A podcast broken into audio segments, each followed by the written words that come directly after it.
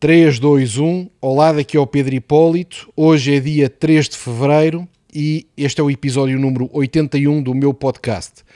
Connosco está o Tiago dos Reis, que é uh, o CEO e fundador da Suno Research em São Paulo. Olá, Tiago. Tudo bom, Pedro? Um prazer enorme. É a primeira vez que eu faço aqui um podcast internacional. É uma honra enorme estar estreando aqui com você. Fantástico, obrigado por ter aceito o convite. Mas o, o Tiago é a primeira vez que faz um podcast, epá, mas é, é o rei do Instagram, tem 1,4 milhões de seguidores no, no Instagram. Isso é volume significativo. Para um português é uma loucura, não é? é 14% da nossa população. É o tamanho da, da cidade de, de Lisboa. Exato. O seu Instagram é do tamanho da cidade de Lisboa. Tiago, quer explicar o que é que faz a Suno Research? A Suno Research é uma empresa de criação de análise e materiais educativos e estamos cada vez mais fazendo outras coisas para o investidor, né? A gente está entrando na área de wealth, na área de asset também, criação de índices. Enfim, a gente está pegando cada vez mais do começo ao fim a experiência do investidor individual brasileiro, que sempre foi é, preterido pelas instituições tradicionais, com, com uma, conteúdos fracos e opções de investimento mais fracas ainda. E eu acho que a internet empoderou muito as pessoas a buscarem é, outras formas alternativas que não só o canal bancário uhum. para tomar suas decisões de investimento. E a Suno é uma empresa que provém cada vez mais educação, análise e produtos financeiros para que as pessoas possam investir melhor e assim alcançar suas ambições financeiras. E portanto vocês tentam dar eh, instruções ou pelo menos educar a vossa audiência e os vossos clientes no sentido de tomarem decisões certas de investimento, é isso? Isso, a gente hoje o nosso, vamos assim, produto que tem mais clientes é o Suno Premium, né? Que nada mais é do que um material que contém análises de investimentos de maneira não conflitada. O que, eu quero dizer com isso? Nós somos remunerados pelo cliente.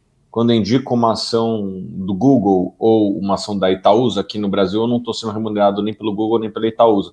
Eu estou sendo remunerado pelo meu cliente, o que é algo que não é tão inovador, às vezes, em países do mundo. Eu não conheço muito como é que é Portugal, mas no Brasil esse modelo não conflitado ele é bastante inovador e a Suno é uma das empresas mais importantes nesse segmento. Você, ao fim e ao cabo, é uma subscrição, é isso? Esse Suno Premium, o cliente tem que subscrever um serviço e recebe diariamente ou semanalmente eh, indicações de investimento, é isso? Exatamente isso, é uma assinatura, como a gente chama aqui no Brasil, é de pesquisa e inteligência do mercado, ou seja, aonde investir, eu estou sendo remunerado por você e, e não pelo, vamos dizer assim, criador do produto, como é no Brasil.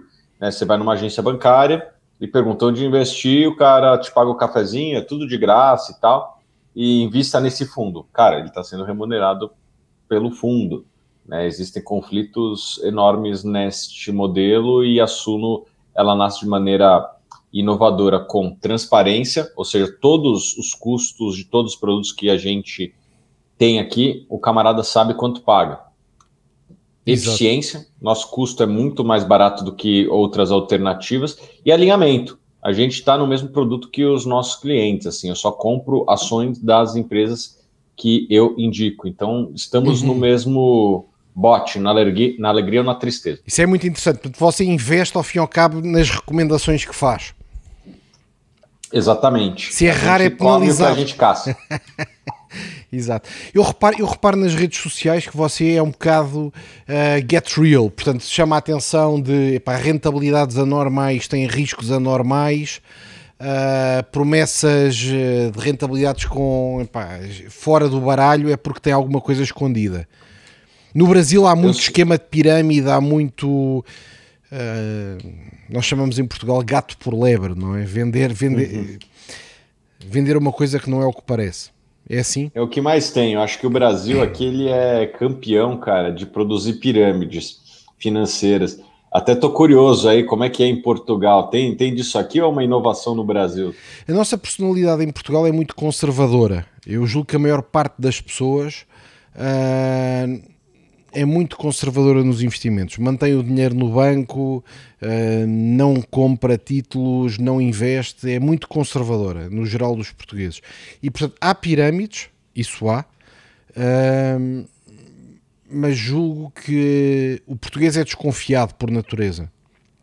Fazem muito bem. Os europeus no geral, eu acho que os europeus no geral têm uma personalidade e você pode dizer, esse cara é um pouco seco, não é? os europeus no geral são um bocado epá, fechados, não é? E por isso isso também cria uma barreira cultural a esse, ao desenvolvimento desse tipo de, de esquemas. Acho que acho que estamos um pouco mais nós, nós brasileiros somos mais ousados. a gente gosta de pimenta. Eu adoro o Brasil, pá. Nós temos aí empresa em São Paulo e eu adoro, eu adoro São Paulo, adoro o Brasil. Você está em São Paulo agora, não é? Neste momento. Estou aí ver uns Exatamente. prédios grandes atrás. Pá. Estou em São Paulo aqui. A próxima vez que for aí temos que nos encontrar e conversar. Só, só me chamar, daí eu te chamo para comer uma feijoada. E quando eu for para Lisboa, aí você me convida para ah, comer, ser... comer um, um, bacalhau. Isso vai ser tratamento VIP, pá. Nós vamos apanhar você no aeroporto e a partir daí é uma semana por nossa conta. É garantido, é garantido. Nós sempre tratamos os nossos amigos o melhor que conseguimos. Oh, muito obrigado. É fantástico. Tiago, então como é que você vê neste momento a economia mundial? Qual é a sua opinião eu acho que você tendo esta, esta atividade de aconselhamento, nós podemos dar à nossa audiência portuguesa também uma, uma visibilidade sobre a sua perspectiva sobre estes assuntos de investimentos. Bom, vamos lá. É, eu não sou propriamente um economista, né? Eu tento analisar sempre ativos mais individualmente, com uma análise, como os americanos chamam de bottom-up, né? É tentar é, investir em empresas que sobrevivam a cenários mais desafiadores e prosperem nos melhores é, cenários econômicos. É, dito isso, eu acho que estamos aí numa fase de, de recuperação da economia mundial. No passado a gente teve muitos choques, ainda está tendo, né? A, a, a, questão do vírus ainda abala vários países, o Brasil inclusive, Portugal até onde eu tenho lido também, né? É, mas eu acho que vamos ter aí uma, uma sobreoferta de vacinas no mundo muito em breve. Vai estar tá, vai tá vendendo vai estar tá vendendo vacina na praia de tanto que vai ter vacina por aí.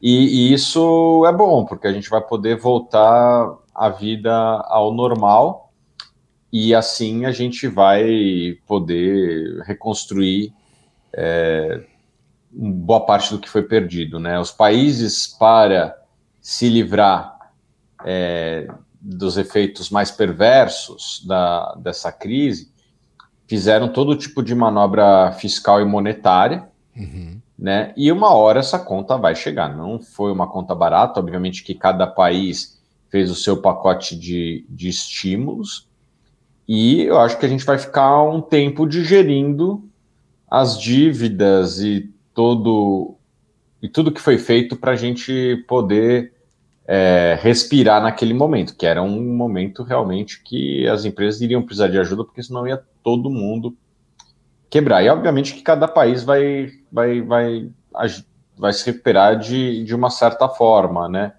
É, eu, eu não, confesso que Portugal eu não estou acompanhando tão, tão de perto, mas me parece que a Ásia vai se recuperar muito mais rápido do que nós aqui Sim. do Ocidente.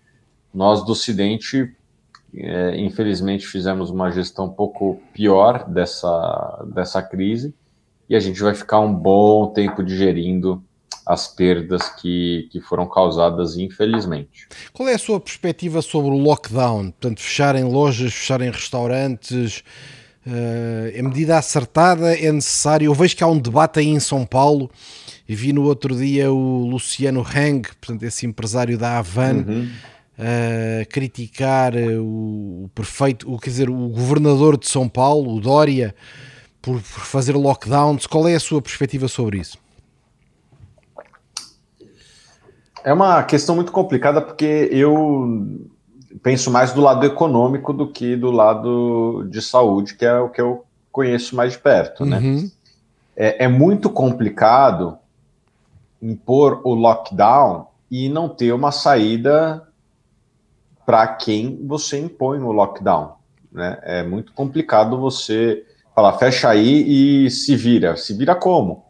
Né? As, as empresas não têm um fluxo de caixa que dura tanto tempo, as pessoas físicas também não. É...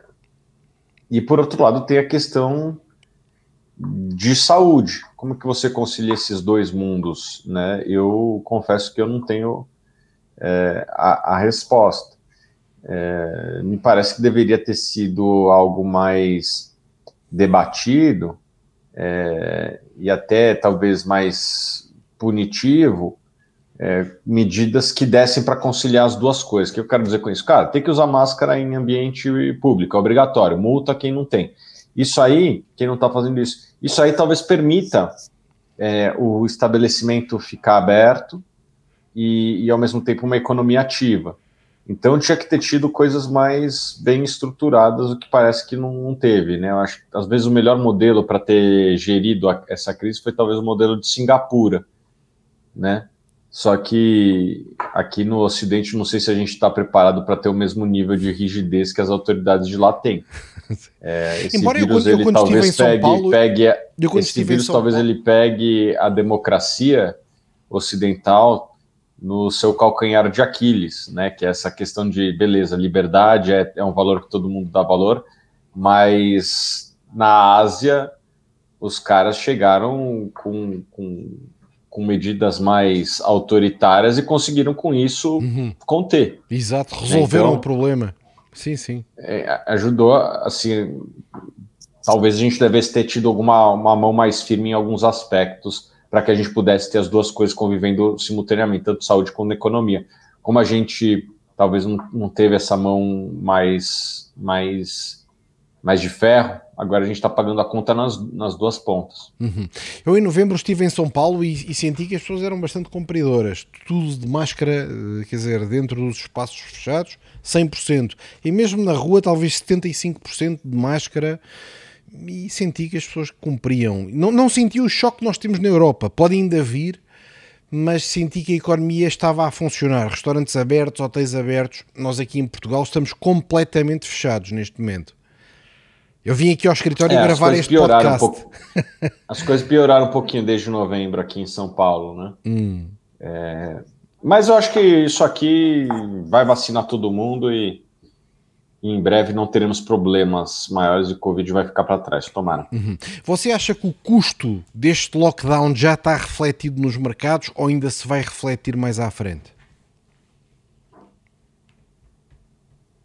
Ah, eu acho que muita coisa já está refletida no mercado. Obviamente que tem alguns ativos que têm um exagero muito grande, né? Tudo aí que, que foi dessa economia digital, ou quase tudo, se valorizou de maneira expressiva. Eu acho que tem alguns ativos muito caros nesses, nesses segmentos do mercado que se beneficiaram dos últimos 12 meses eu acho que quem compra esses ativos em algum momento vai se arrepender. Agora, nos demais, acho que muita coisa já está no preço. Né? Tem que lembrar que também os juros mundiais, é, não tanto no Brasil, mas os juros lá fora caíram de maneira expressiva. Então, na hora que o, que o investidor ele faz a sua conta de custo de oportunidade, ele começa a refletir: poxa, será que não vale a pena correr um pouquinho de risco num país emergente como o Brasil? E por conta disso veio a recuperação. Mas se você for ver, tá, a bolsa está mais ou menos no mesmo patamar de um ano e pouco atrás. E, o, e a inflação no Brasil, principalmente o IGPM, foi muito alto. Uhum. Então, de certa forma, já tivemos uma perda, e perda em moeda forte como o euro aí de Portugal foi ainda mais intenso. Né? O sim, sim. real se desvalorizou bastante nos últimos 12 meses. Nós sabemos. Eu tenho pago um custo significativo em desvalorização do real, porque nós temos uma empresa aí que tem bastante liquidez, mandámos, mandámos um apartamento dos jardins para o lixo. Hum. 100%. Como é que você vê neste contexto de crise gigante e valorização de empresas, por exemplo, a Tesla? Tem alguma perspectiva sobre isto? Eu acho que é uma empresa que vale mais do que deveria. Vai cair. Difícil dizer o timing do negócio, confesso que tenho estado errado, mas neste patamar de preço eu acho que a relação risco-retorno não compensa. Concordo. Portanto, não estou comprando. Uhum. E, e por que que acha que está tão alto? Ah, eu acho que é um mix de muita coisa, né? Você vê o, o, típico comprador de ações dessa empresa é um cara que não olha, não faz muita conta, ele recebeu aqueles cheques de estímulo do governo e saiu comprando as chamadas meme stocks, né? As ações que estão ali no, no burburinho. O investidor pessoa física ele ganhou muito espaço na bolsa, não só no Brasil como no mundo. E acho que lá fora teve meia dúzia de empresas aí que esses caras abraçaram e uma delas foi a Tesla mas assim, na minha opinião, sem muita, muito racional econômico. Mas eu tenho falado isso, a ação continua subindo. Então, vamos ver se eu vou estar certo no final. Por enquanto, eu estou do lado errado nessa empresa aí, mas no final ainda. O final a gente só descobre no final. Exato, Vamos ver. Exatamente.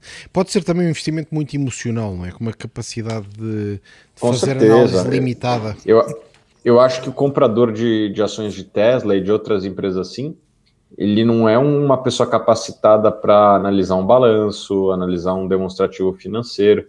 Ele é um cara que compra porque gosta do Elon Musk, gosta do carro e tal, mas não, não faz uma lógica de DCF, né, de fluxos futuros trazidos ao valor presente. Acho que o cara não sabe nem o que é isso, uhum. né, não sabe nem o que é achar o lucro no, no balanço ali na DRE. Então, é, eu acho que uma hora a realidade sempre impera e quem comprou essas ações vai, em algum momento, ter elas precificadas de acordo com seus fundamentos. Na minha opinião, é muito para baixo. Sim, também concordo. Como é que você vê esta questão dos short sellers, do GameStop, uh, do, da prata, de, de, quer dizer, atacar os short sellers? Como é que você vê isto? Eu acho que tem vários lados da, da moeda, né, que tem que ser analisado. Primeiro, o investidor pessoa física, ele é uma pessoa como outro qualquer. Ele se comunica, ele se organiza. Eu acho muito difícil você regular a comunicação, uhum. a comunicação entre as pessoas. Né? Então, não tenho muito, não tem muito o que fazer. As pessoas vão continuar se comunicando, as pessoas vão se organizar para fazer o que elas querem e, e não tem muito o que fazer. Agora, em defesa do, do, chamado short seller, eu acho que esses caras eles têm uma função importante. Concordo, concordo eles, 100%. Eles querem lucrar, obviamente, né? Como todo mundo, como querem também quem se organiza para fazer o short squeeze. Só que muitas das fraudes foram descobertas por short sellers. Uhum. Né? O, o Lehman Brothers foi descoberto por short sellers. A IRB aqui no Brasil, que foi uma fraude, foi descoberta por short sellers. E descobrir fraudes é importante para a sociedade. Sem dúvida. Porque se você, se você deixa para descobrir a, a, fraude somente no dia que ela deixa de pagar, talvez ela já esteja grande demais. Enquanto o short seller ele tem realmente um incentivo econômico, ele vai querer ficar vendido numa fraude e depois levar isso a público. Não tem, eu não vejo nenhum problema problema nisso, de você querer ter o lucro fruto do seu trabalho. E a partir do momento que, que tem gente que se organiza para pegar uma fragilidade do trabalho do short seller, é, atrapalhando o, o, trabalho do short seller, o que eu não sei se, se é legal ou não, mas é isso que acontece na prática, você vai ter menos short sellers, você vai ter menos é, quase que repórteres da imprensa livre, você vai ter menos gente fazendo o trabalho de, de checagem de fraude. Eu, eu não sei se isso é positivo, mas também não tem uma resposta, porque regular a comunicação de pessoas é, é algo sempre muito complicado.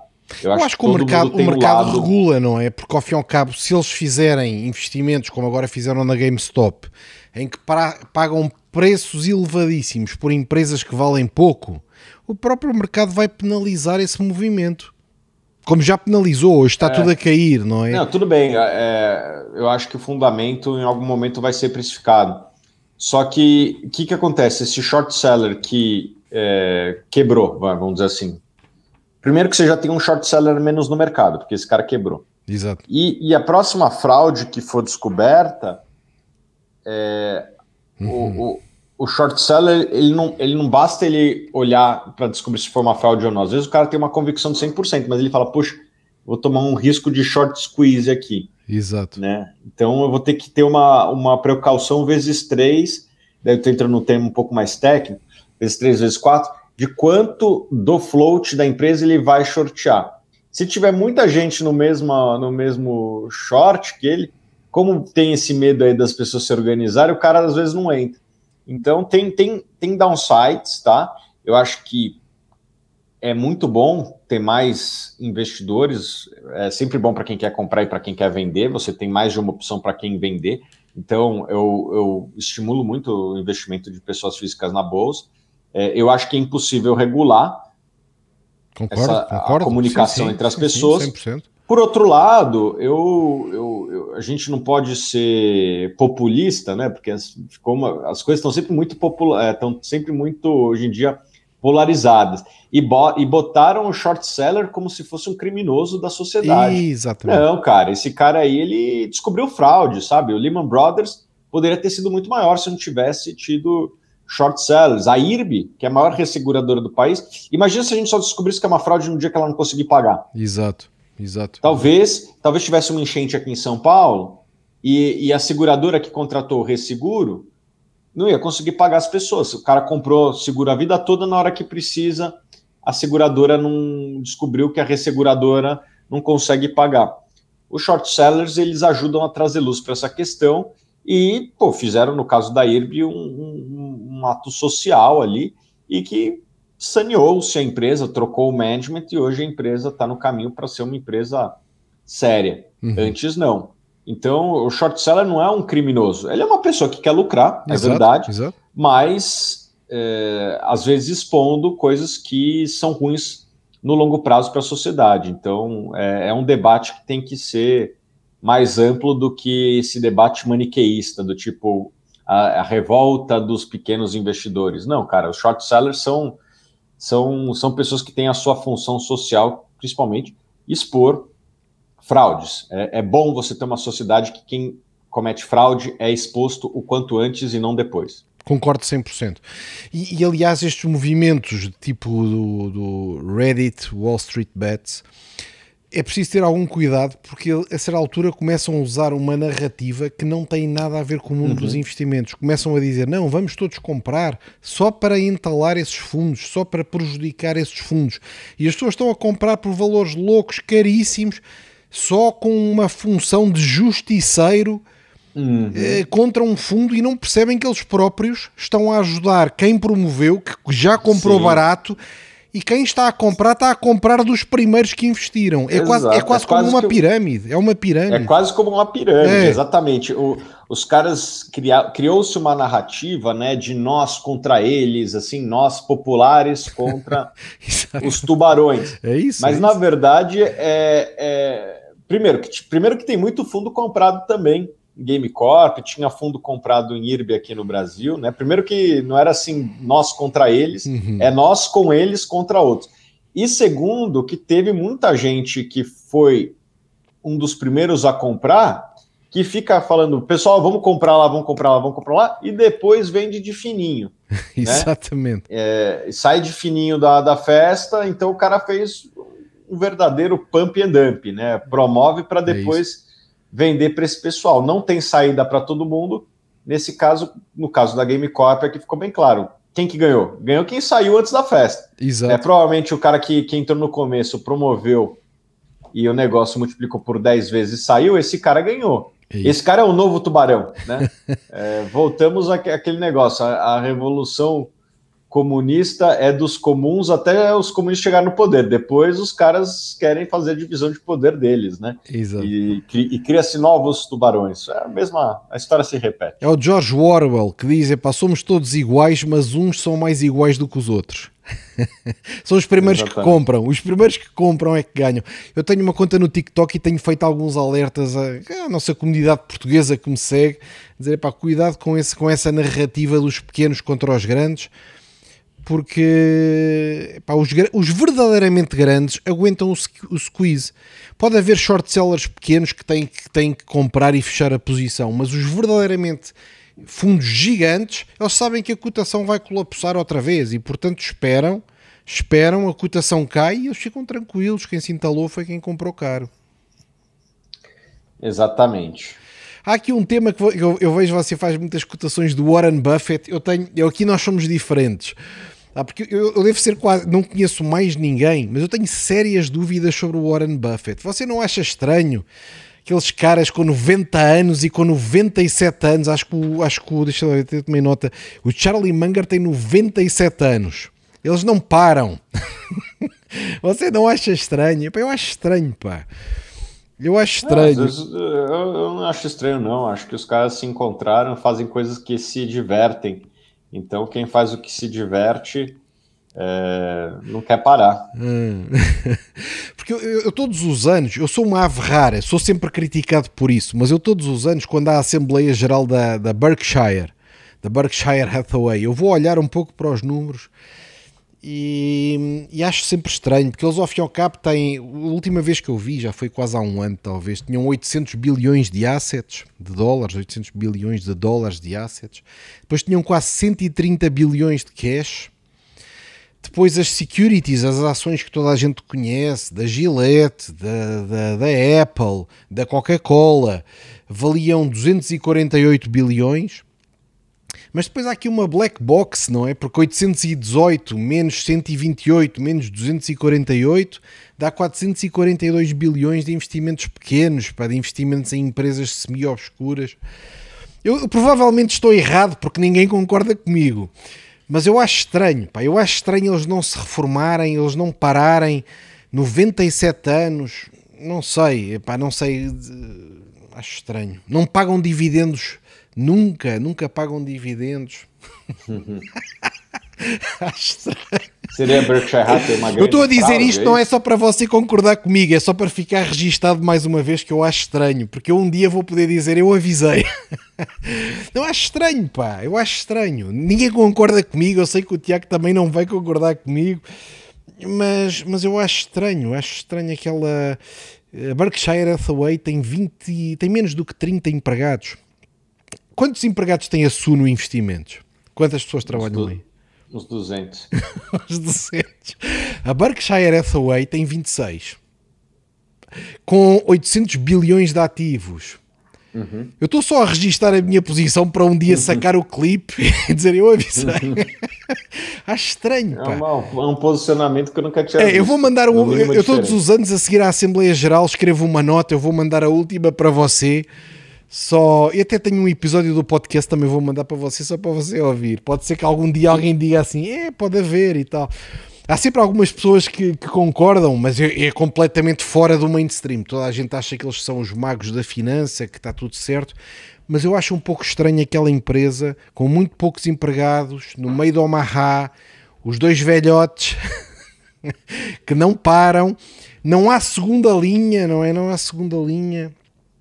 É fica, fica vendido nela, dá para ficar vendido se quiser. Eu devia ser short seller. Você devia dizer, epá, então porquê que não faz short? É, é, na Europa é proibido fazer short selling, só pode fazer intraday. Se não é for, mesmo? é, só pode fazer intraday. No fim do dia tem que fechar a posição se for short seller. Não pode fazer short selling por múltiplas semanas, não é? Todos os dias Pô, tem que fechar. Precisamos mandar essa, essa tecnologia aí para o velho continente. É proibido por regra. Já, já foi possível, mas hoje em dia não se pode fazer isso. Porque senão eu era shorter da, da Berkshire Hathaway. Era. já tinha perdido muito, mas era.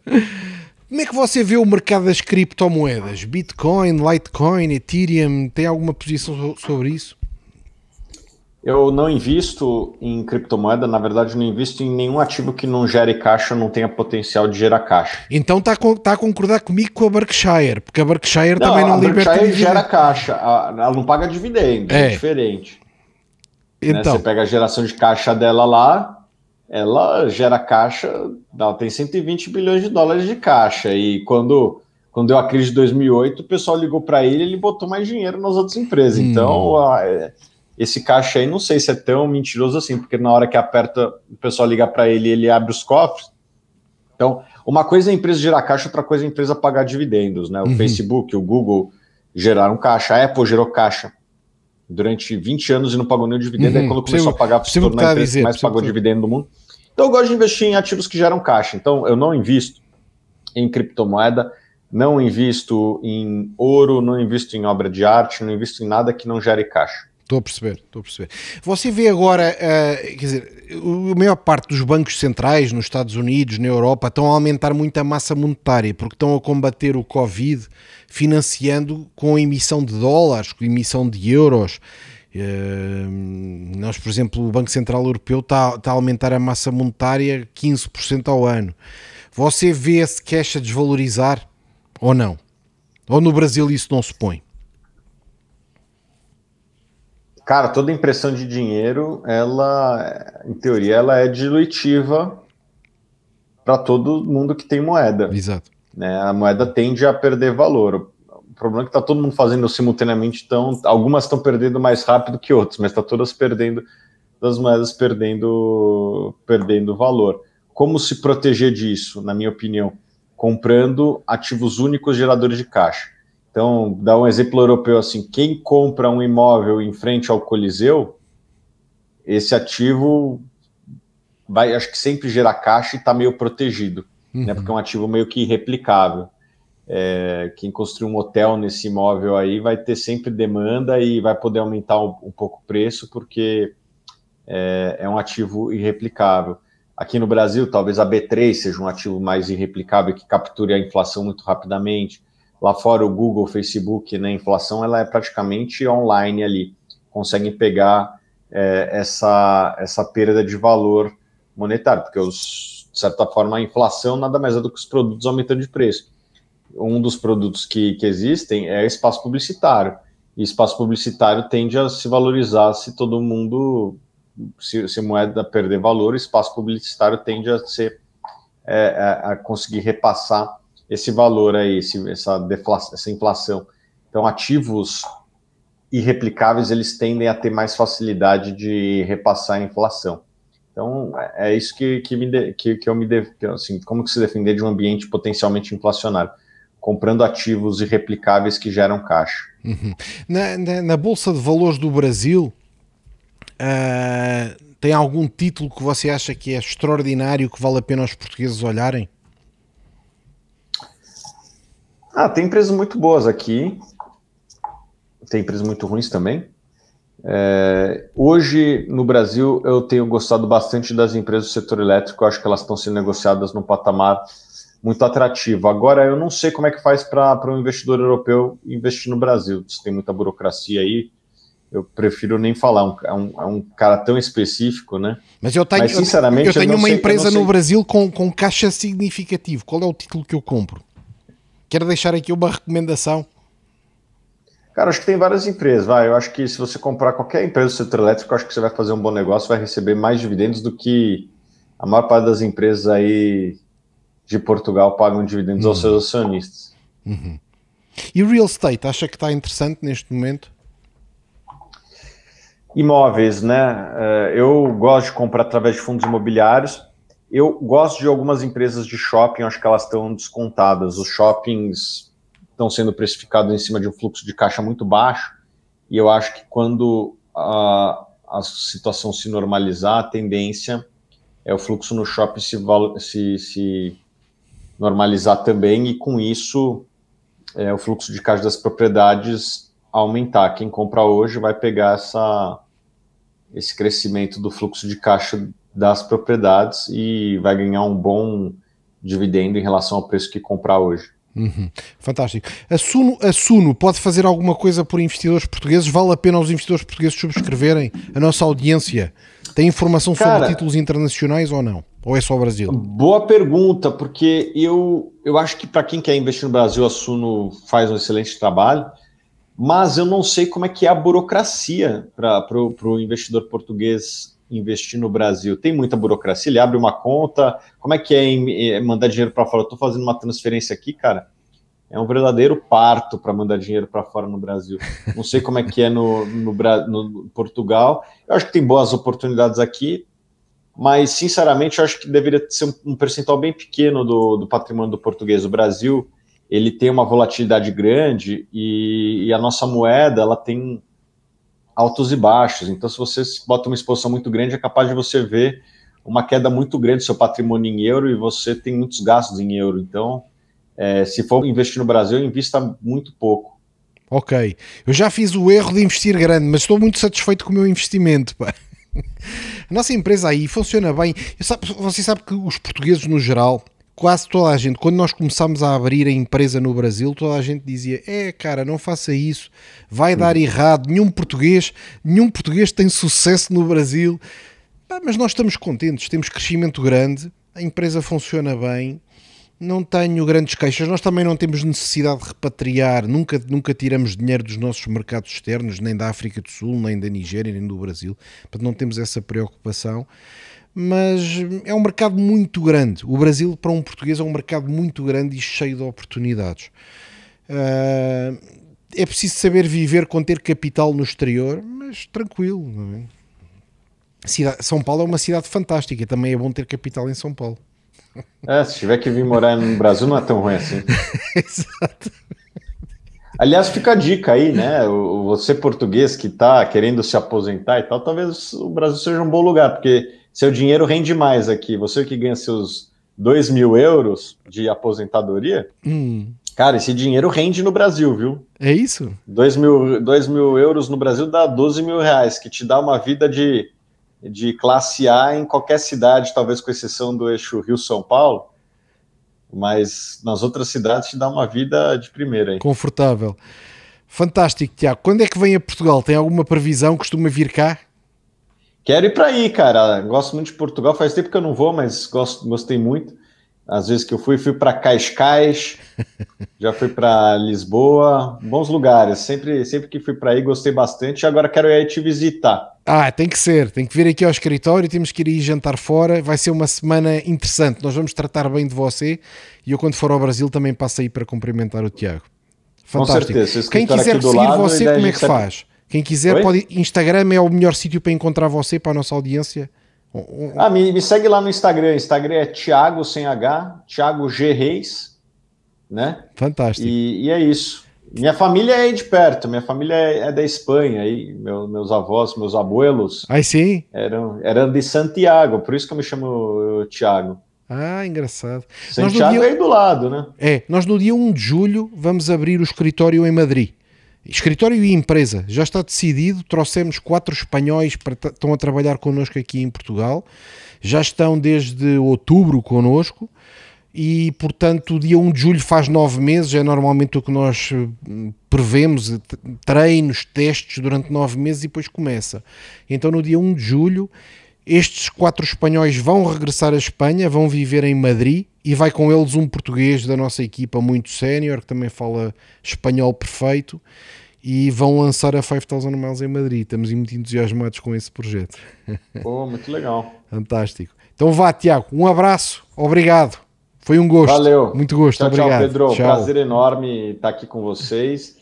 E portugueses que vierem para o Brasil, dá uma chamada lá no inbox no Instagram que a gente, a gente vê o que dá para fazer aí. Se der, a gente vem comer uma feijoada. E quando eu for para Portugal, vamos tomar aí um, um, um bom vinho português, que, que, dizem que é o melhor vinho do mundo, e um, e um bacalhau. Ah, 100%. Um abraço. Obrigado.